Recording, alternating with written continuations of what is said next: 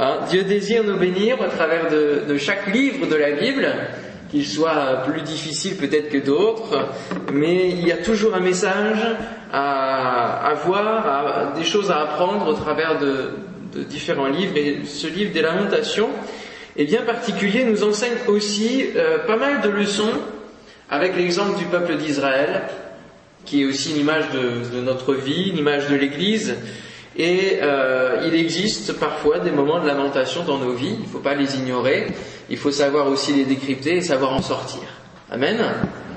Savoir sortir des lamentations. Et donc le livre des lamentations est un livre qui est d'actualité, qui est aussi euh, lu par les juifs le jour de Tisha B'Av. C'est un jour de commémoration et de jeûne pour toutes les catastrophes de l'histoire juive. Et oui, parce que l'histoire juive est composée de nombreuses catastrophes, et notamment celle qui, euh, a donné lieu à ce livre des lamentations, et euh, l'histoire juive nous réserve plein de surprises, plein de leçons pour notre vie chrétienne, dans le but qu'elle grandisse, notre vie chrétienne. Amen Dans le but qu'on grandisse. Alors on va voir comme premier, premier élément un petit peu le contexte de l'écriture de ce livre. Comment on est arrivé à, l'écriture de ce livre. Et je vous invite à prendre donc dans Lamentation de Jérémie, hein, qu'on appelle communément celle de Jérémie, on va voir un peu après ce qu'il en est. Chapitre 1er, verset 1er, et on va lire et on va faire à chaque fois la lecture en suivant jusqu'au chapitre 5. Et donc j'ai dégagé plusieurs thèmes pendant cette semaine qui sortent de ce livre-là. Alors suivant la traduction, le premier mot peut être hélas ou alors comment, ou alors comme dans la Bible ici, et quoi? Elle est assise solitaire, cette ville si peuplée, elle est semblable à une veuve, grande entre les nations, souveraine parmi les États. Elle est réduite à la servitude. Elle pleure durant la nuit et ses joues sont couvertes de larmes. De tous ceux qui l'aimaient, nul ne la console. Tous ses amis lui sont devenus infidèles. Ils sont devenus ses ennemis. Judas est en exil, victime de l'oppression et d'une grande servitude. Il habite au milieu des nations et il n'y trouve point de repos. Tous ses persécuteurs l'ont surpris dans l'angoisse. Les chemins de Sion sont dans le deuil car on ne va plus aux fêtes. Toutes ses portes sont désertes. Ses sacrificateurs gémissent. Ses vierges sont affligées et elle est remplie d'amertume. Ses oppresseurs triomphent, ses ennemis sont en paix, car l'Éternel l'a humilié à cause de la multitude de ses péchés. Ses enfants ont marché captifs devant l'oppresseur. Amen. On va s'arrêter là pour ce matin, et ça nous dit déjà un petit peu, ça nous brosse un petit peu le portrait euh, de ce livre. Alors le contexte d'écriture. Officiellement, le livre des lamentations est appelé les lamentations de Jérémie, mais on ne peut pas déterminer exactement euh, avec euh, vraiment certitude si Jérémie est bien l'auteur. Alors il y a plusieurs éléments qui nous font penser que oui, dans l'histoire de ce qui est décrit, notamment au chapitre 3, lorsqu'il va parler de, l'absinthe, du poison, de tout cela, qu'on l'a enfermé dans une citerne. Et, donc ça, c'est l'histoire du prophète Jérémie, qui est aussi racontée dans le livre de Jérémie. Mais donc, on ne peut pas dire vraiment que c'est Jérémie l'auteur, parce que le style en lui-même est différent. Et c'est aussi le style des lamentations. Euh, la période de, ce livre est donc en moins 586 et 185, là où il y a eu la destruction de Jérusalem et où le peuple d'Israël a été emmené en déportation à Babylone. Alors on a souvent un peu de mal à savoir où est Jérusalem, de, où est plutôt Babylone Jérusalem. Hein. Alors vous voyez un petit peu le, euh, toute la partie euh, de la mer avec Jérusalem, Israël qui est là. Et donc ils étaient en déportation à Babylone, donc c'est plus loin que Ninive, hein, vers Ur en Chaldée finalement. Ça, on revient presque aux origines d'Abraham. Hein. c'est encore plus loin. Et donc c'est pour cela que les lamentations ont été écrites, puisque c'est se lamenter sur la destruction de Jérusalem, sur euh, la décadence du peuple juif, et euh, sur Sion qui est dans la confusion. Un verset peut nous pousser euh, dans le sens de dire que c'est Jérémie qui a écrit ce livre lorsqu'il nous est parlé des complaintes dans 2 Chroniques 35-25. il est dit Jérémie fit une complainte sur Josias. Tous les chanteurs et toutes les chanteuses ont parlé de Josias dans leur complainte jusqu'à ce jour et en ont établi la coutume en Israël. Ces chants sont écrits dans les complaintes. Alors ce livre, on ne l'a pas en entier, hein, mais sûrement que les lamentations faisaient partie des complaintes et qu'il y a eu aussi d'autres choses, notamment une complainte sur Josias. C'est pas le, même livre, hein, mais euh, on, a sûrement répertorié à l'époque tout, ce qui était du type des complaintes, des lamentations, là où on pleurait et qu'on versait de, de chaudes larmes. Alors, le livre des Lamentations est un focus, un témoignage de la destruction de, Jérusalem. C'est un peu comme si, moi j'ai cette image de, ce chapitre-là, lorsqu'il est parlé de, la destruction de Jérusalem, on a l'impression que Jérémie est, en haut d'une colline qui surplombe Jérusalem et qu'il contemple finalement la destruction qu'il narre tout ce qu'il voit. Et c'est vraiment quelque chose qui, parle de la vue. Ce livre parle beaucoup de la vue puisque forcément c'est la description de ce qui se passe, la description d'un fait. C'est un témoignage, le livre des lamentations, un témoignage. Et euh, il, est, il est dit dans Jérémie 25, 11, 12, tout ce pays deviendra une ruine, un désert, et ces nations seront asservies au roi de Babylone pendant 70 ans. Mais lorsque ces soixante-dix ans seront accomplis, je châtirai le roi de Babylone et cette nation, dit l'Éternel, à cause de leurs iniquités. Je punirai le pays des Chaldéens et j'en ferai des ruines éternelles. Donc on a la destruction de Jérusalem suite au péché du peuple et ensuite la déportation pendant soixante-dix ans de captivité. Et pendant ces soixante-dix ans, Jérusalem et les alentours vont rester sans aucun habitant, en ruine à l'état de ruine antique, hein, finalement, c'est cela. Et ici donc on a le style des complaintes qui est une forme habituelle dans le peuple. Lorsqu'il y a un souci, lorsqu'il y a euh, de quoi se lamenter, on se lamente. On n'a pas peur de verser des larmes. C'est pas comme dans certains pays, comme par exemple en, Chine ou dans les pays d'Asie, on n'a pas forcément euh, le, droit d'exprimer nos expressions. Hein. Ici, le peuple d'Israël, quand il se lamente, il le fait savoir. Et notamment dans les funérailles. Les funérailles, euh, bien souvent, avaient euh, comme euh, service le service des pleureuses. Et oui, on faisait venir des pleureuses qui, qui étaient chargées de se lamenter sur la tristesse suite à un décès et on assiste souvent à cela même dans, l'écriture, et, lorsque Jésus va, justement dire aux pleureuses de, s'en aller hein, de, la chambre et de le laisser seul euh, pour ressusciter cette petite fille, n'est-ce pas? Et, lorsqu'il y a la rencontre du cortège du fils de la veuve de Naïm qui est mort, hein, le cortège de mort, cortège de tristesse, qui va rencontrer à l'inverse le cortège de Jésus et des disciples qui est plein de joie. Et la rencontre de ces deux cortèges, ça va être la victoire de la vie, la victoire de la joie. Amen. Et donc euh, Dieu change les lamentations en allégresse. Il change le, deuil en allégresse. Alléluia. Mais c'est important parfois, c'est vrai, de, de mettre des mots sur nos souffrances, de mettre des mots sur nos tristesses. Et ici, le prophète va mettre des mots sur ce qui se passe. Alors pour nous, ça nous sert de témoignage, mais ça nous sert aussi de... Ça brise un petit peu peut-être les tabous où, dans l'Église on ne doit pas pleurer, on doit être vainqueur, toujours vainqueur, toujours dans la foi, toujours combattant, et on n'a pas le droit d'être fragile. On n'a pas le droit de, pleurer, on n'a pas le droit de souffrir finalement, parce que sinon c'est pas normal. Hein. c'est un petit peu l'image qu'on a de la vie chrétienne où euh, on doit toujours être euh, au top. Mais il arrive qu'on ne soit pas toujours au top.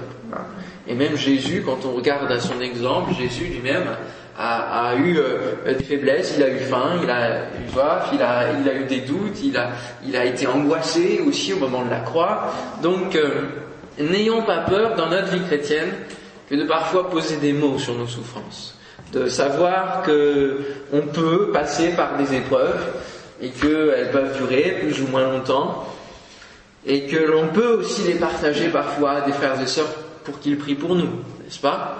C'est important. Alors on va lire dans Jérémie chapitre 9, où on a l'exemple justement des pleureuses. On va voir euh, au travers de, cette étude beaucoup de parallèles avec le livre de Jérémie. Et c'est là aussi où on se rend compte que finalement ça a beaucoup de correspondance et que Jérémie est sûrement l'auteur. Et pour l'instant, l'archéologie ne nous a pas permis de, de prouver. Alors, Jérémie chapitre 9, verset 15. C'est pourquoi ainsi parle l'Éternel des armées, le Dieu d'Israël, voici, je vais nourrir ce peuple d'absinthe, et je lui ferai boire des eaux empoisonnées, je les disperserai parmi des nations que n'ont connues ni eux ni leurs pères, et j'enverrai derrière eux l'épée jusqu'à ce que je les ai exterminés. Ainsi parle l'Éternel des armées. Cherchez, appelez les pleureuses et qu'elles viennent. Envoyez vers les femmes habiles et qu'elles viennent. Qu'elles se hâtent de dire sur nous une complainte et que les larmes tombent de nos yeux, que l'eau coule de nos paupières, car des cris lamentables se font entendre de Sion. Et quoi? Nous sommes détruits, nous sommes couverts de honte, il nous faut abandonner le pays, on a renversé nos demeures. Alors on va voir beaucoup de paroles euh, assez costauds hein, euh, au travers de Jérémie et de, des lamentations. C'est quand même... Euh, ça y va, hein, dans la douleur, dans la souffrance, dans, le jugement qui est affligé, on aura un chapitre qui sera consacré au, jugement de Dieu, au jugement divin, comprendre quel est le jugement divin, comment Dieu juge ses, enfants. Et au travers de, cela, on voit ici, on retrouve le et quoi, le comment, finalement l'exclamation du prophète au début de, des lamentations. On dit finalement comment ça nous est arrivé. Hein. Notre étude va nous amener donc à faire des parallèles. L'écriture des quatre premiers chapitres des Lamentations a une forme particulière au niveau du style euh, d'écriture, c'est en acrostiche. Alors, est-ce que vous savez ce que c'est que l'acrostiche? Non. Vous avez peut-être vu ça au lycée ou bien avant. Alors, l'acrostiche, c'est quand on commence chaque phrase par la même lettre. Et là, chaque verset démarre par une lettre de l'alphabet hébreu. Ça va être Aleph, Bet, Gimel, etc. Et chaque lettre de l'alphabet hébreu. Est-ce que vous connaissez un autre texte qui correspond à cela, qui est en acrostiche dans la Bible?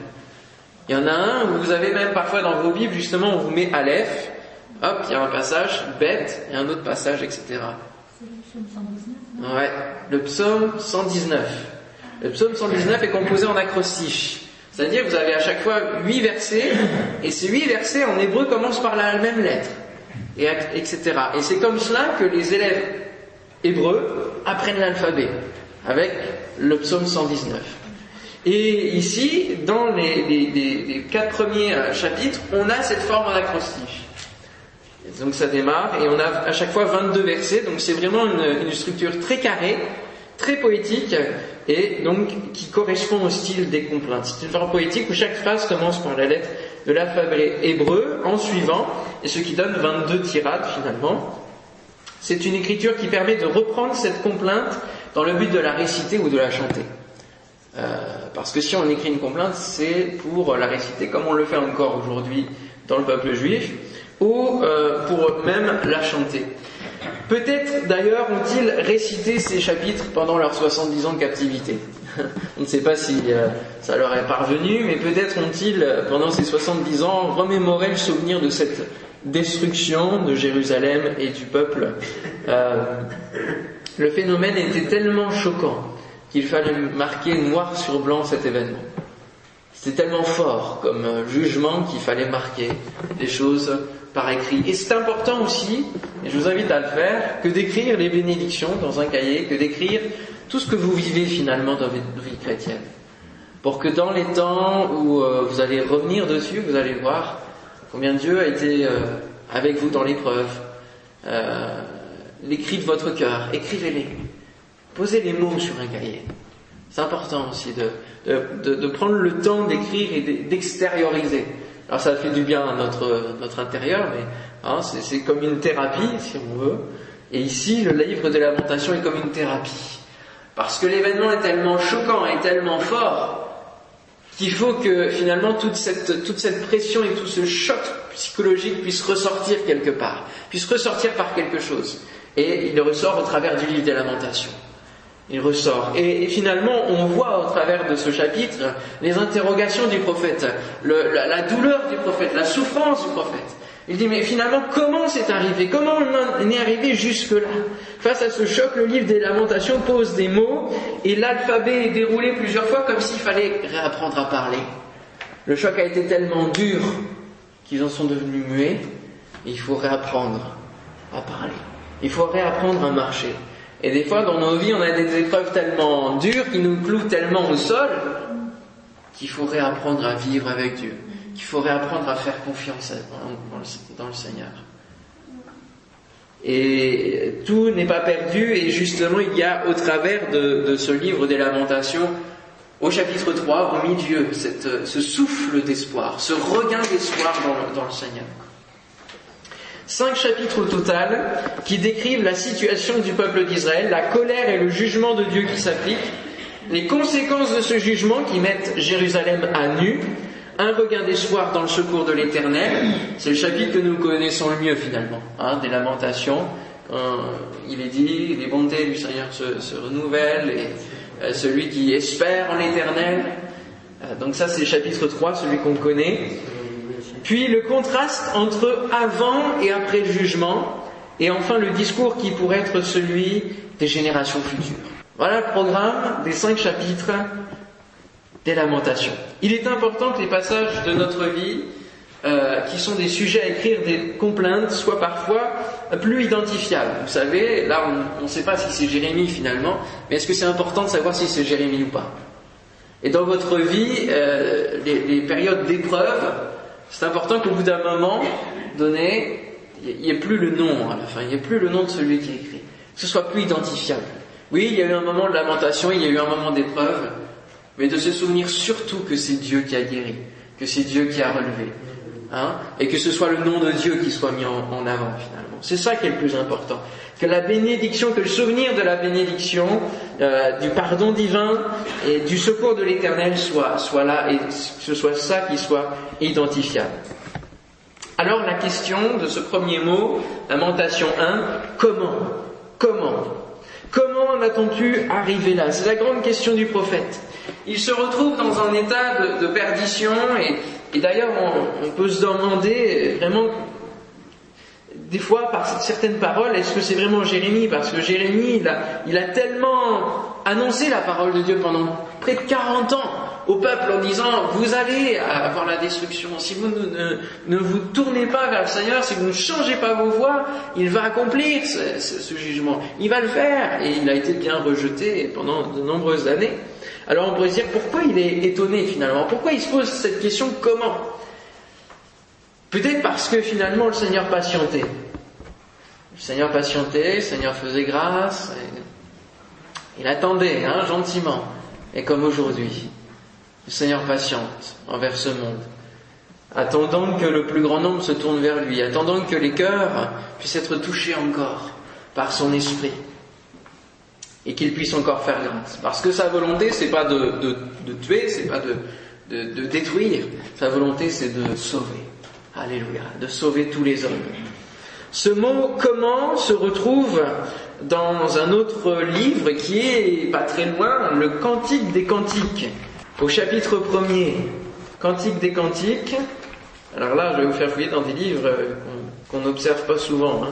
Cantique des Cantiques, même des fois, il est tellement petit que je ne le trouve pas. Cantique des Cantiques, chapitre 1er, verset 7.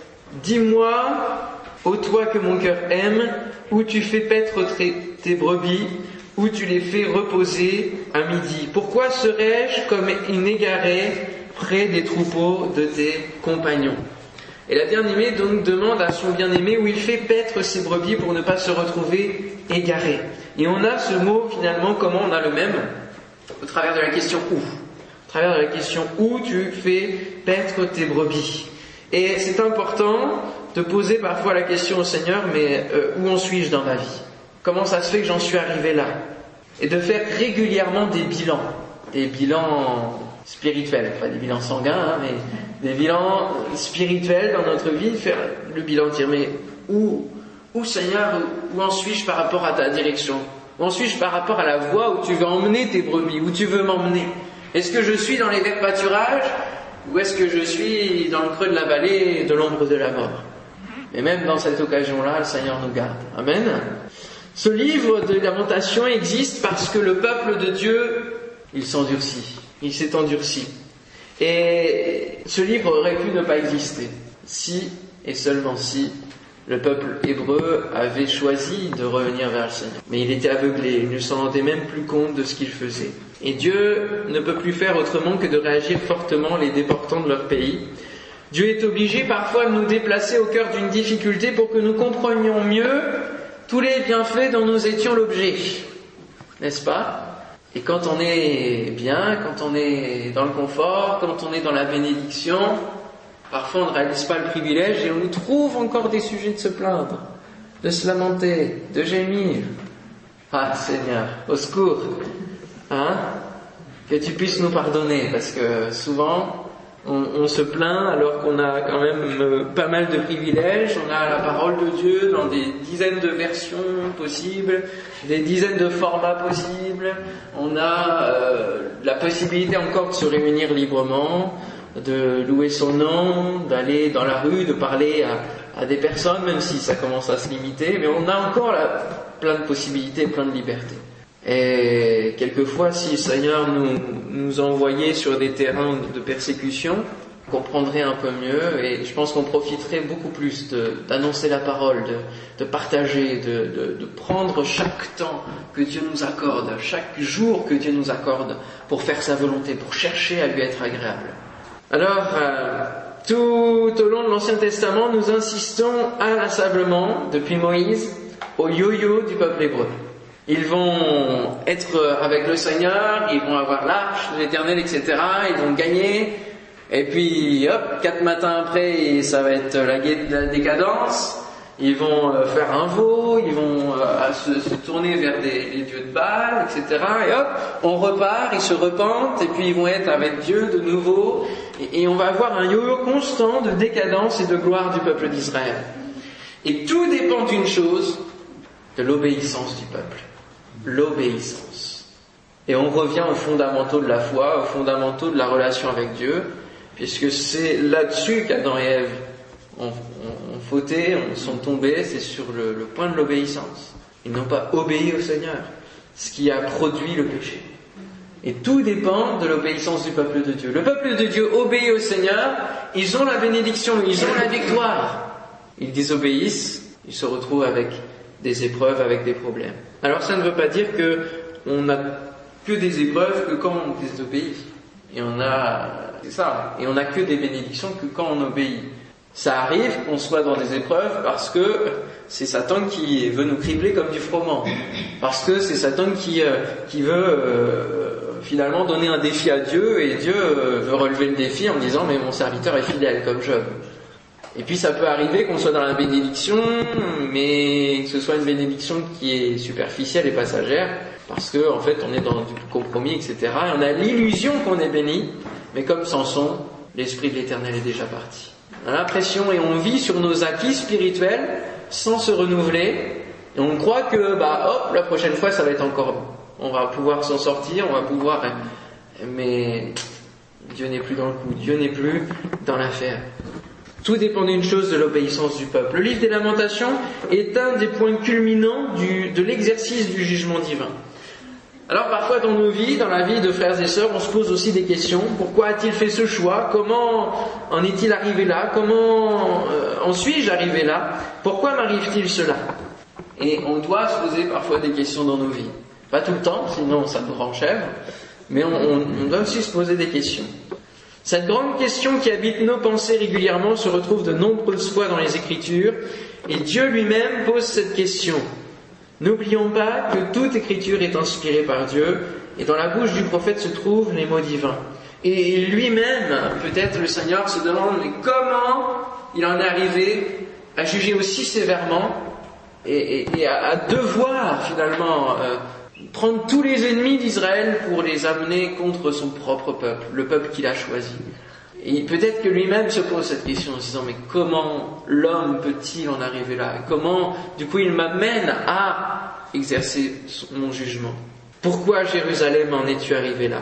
Dieu s'étonne même de la force d'endurcissement du peuple de Dieu, et on ressent le décalage entre la pensée divine et la pensée humaine, au point où cette parole du prophète Ésaïe prend cette force. Autant les cieux sont élevés au-dessus de la terre, autant mes voix sont élevées au-dessus de vos voix, et mes pensées au-dessus de vos pensées. Là, on a vraiment le décalage dans, les lamentations sur l'agissement du peuple de Dieu, de, Jérusalem qui vit euh, tranquillement, et, finalement Dieu qui aimerait tellement la voir différente, qui a tellement mis de choses, euh, il, a, misé sur elle, il a, il a donné son cœur.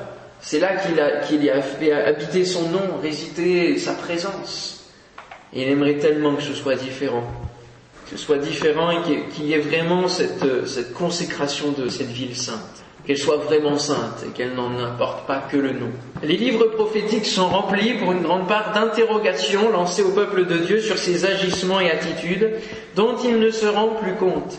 Et jusqu'à Malachie, hein, le, dernier livre de, l'Ancien Testament, ce sera ce genre d'échange. Et surtout dans Malachie, à la fin, on a euh, euh, vraiment des échanges où on, ressent encore plus le décalage du peuple de Dieu. Je vous invite à, y aller, on va lire quelques questions. C'est impressionnant. Avant que Dieu se taise, pendant 400 ans, il va poser des questions et eux-mêmes vont poser des questions. Le prophète va dire, par exemple, au verset 17, vous fatiguez l'Éternel par vos paroles. Et vous dites, en quoi l'avons-nous fatigué? Alors Dieu donne la réponse. Quiconque fait le mal est bon aux yeux de l'Éternel et c'est en lui qu'il prend plaisir. Et c'est vous qui, qui avez dit ça. Ou bien, oui, chapitre 2, pardon. Ou bien, où est le Dieu de la justice? Ensuite, il y a d'autres... Tout ce livre de Malachie est composé de questions entre Dieu et les hommes. Euh, chapitre 3, verset 7. Depuis le temps de vos pères, vous vous êtes écartés de mes ordonnances, vous ne les avez point observées. Revenez à moi et je reviendrai à vous, dit l'Éternel des armées. Et vous dites, en quoi devons-nous revenir? Ils sont vraiment partis loin là. Hein en quoi devons-nous revenir? Ils sont aveuglés sur leurs péchés. Sont aveuglés par leurs agissements, dans leurs agissements. Un homme trompe-t-il Dieu? Car vous me trompez. Et vous dites, en quoi t'avons-nous trompé? Dans les dîmes et dans les offrandes, etc., etc. Que Dieu nous, nous épargne et nous garde de ne pas devenir à un tel point d'endurcissement et d'aveuglement. N'est-ce pas? Parfois dans nos vies, euh, on peut poser des questions au Seigneur et puis euh, finalement il nous répond, mais ta vie là, ça va pas. Tout simplement. C'est déréglé par rapport à, ce que je veux, par rapport à ma volonté. Tu ne m'obéis pas, tu, tu, ne donnes pas ta dîme, tu ne fais pas ceci, tu ne fais pas cela, suivant les uns et les autres, hein, bien sûr. Et tu voudrais être béni Et tu voudrais que, que je te suive dans cela C'est pas possible. C'est pas possible. Rappelons-nous que Dieu est saint et qu'on ne peut pas faire n'importe quoi avec Dieu. Alors le mot comment, pour terminer, le mot comment, c'est echa hein, en, hébreu, et ce mot est employé lorsque Moïse se demande comment porterai-je à moi seul votre charge, votre fardeau et vos contestations? Comment Comment je pourrais faire? Vos contestations, déjà à l'époque, hein, déjà des contestations. Et ce mot Echa est encore dit par Esther, dans la bouche d'Esther, en disant Comment pourrais-je voir le malheur qui atteindrait mon peuple et comment pourrais-je voir la destruction de ma race? Esther, chapitre 8, verset 6. Comment pourrais-je voir le malheur qui atteindrait mon peuple? Et le fait qu'Esther et Mardoché et tous, tous ceux qui ont été alertés par la menace qui s'ouvrait sur, sur le peuple juif, ils se sont réveillés, ils ont jeûné, ils se sont bien comportés et Dieu a fait grâce. Amen. Donc comment Il y a des réponses à nos comment. Comment être béni? Comment sortir de l'épreuve? Comment être guéri? Comment Comment et comment? Tous les comment on pourrait faire ceci. C'est pas Dieu, c'est pas nous qui le faisons, c'est Dieu qui peut le faire. Amen. Il ne faut pas se poser la question comment moi je peux faire quelque chose? Moïse, il pouvait pas tout faire. Mais posons-nous comment le Seigneur peut faire. Seigneur, comment tu peux faire? Qu'est-ce qu'il faut que je change en moi pour que tu puisses agir Pour que tu puisses me guérir Pour que tu puisses me bénir? Comment?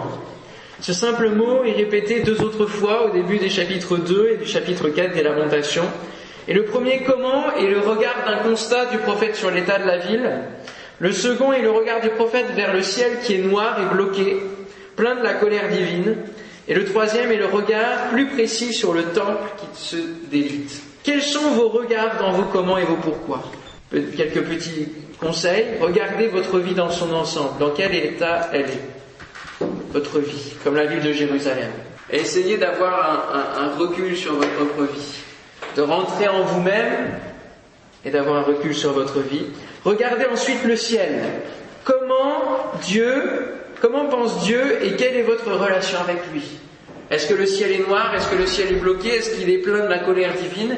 Ou est-ce qu'il est dégagé, radieux Ça, c'est le signe de votre relation. Et puis enfin, regardez l'église, le temple. Dans quel état est-il? Et que faites-vous pour qu'il ne se délite pas? Et quelle place y avez-vous pour qu'il se construise? Les trois questions à se poser avec les trois commandes des lamentations. On peut comprendre l'état de notre vie euh, calamiteux en regardant l'état de notre relation avec Dieu. On peut comprendre notre place instable dans l'Église si on la soigne comme on soigne notre propre vie et notre relation avec Dieu. Tout va ensemble, c'est lié, c'est lié. Amen.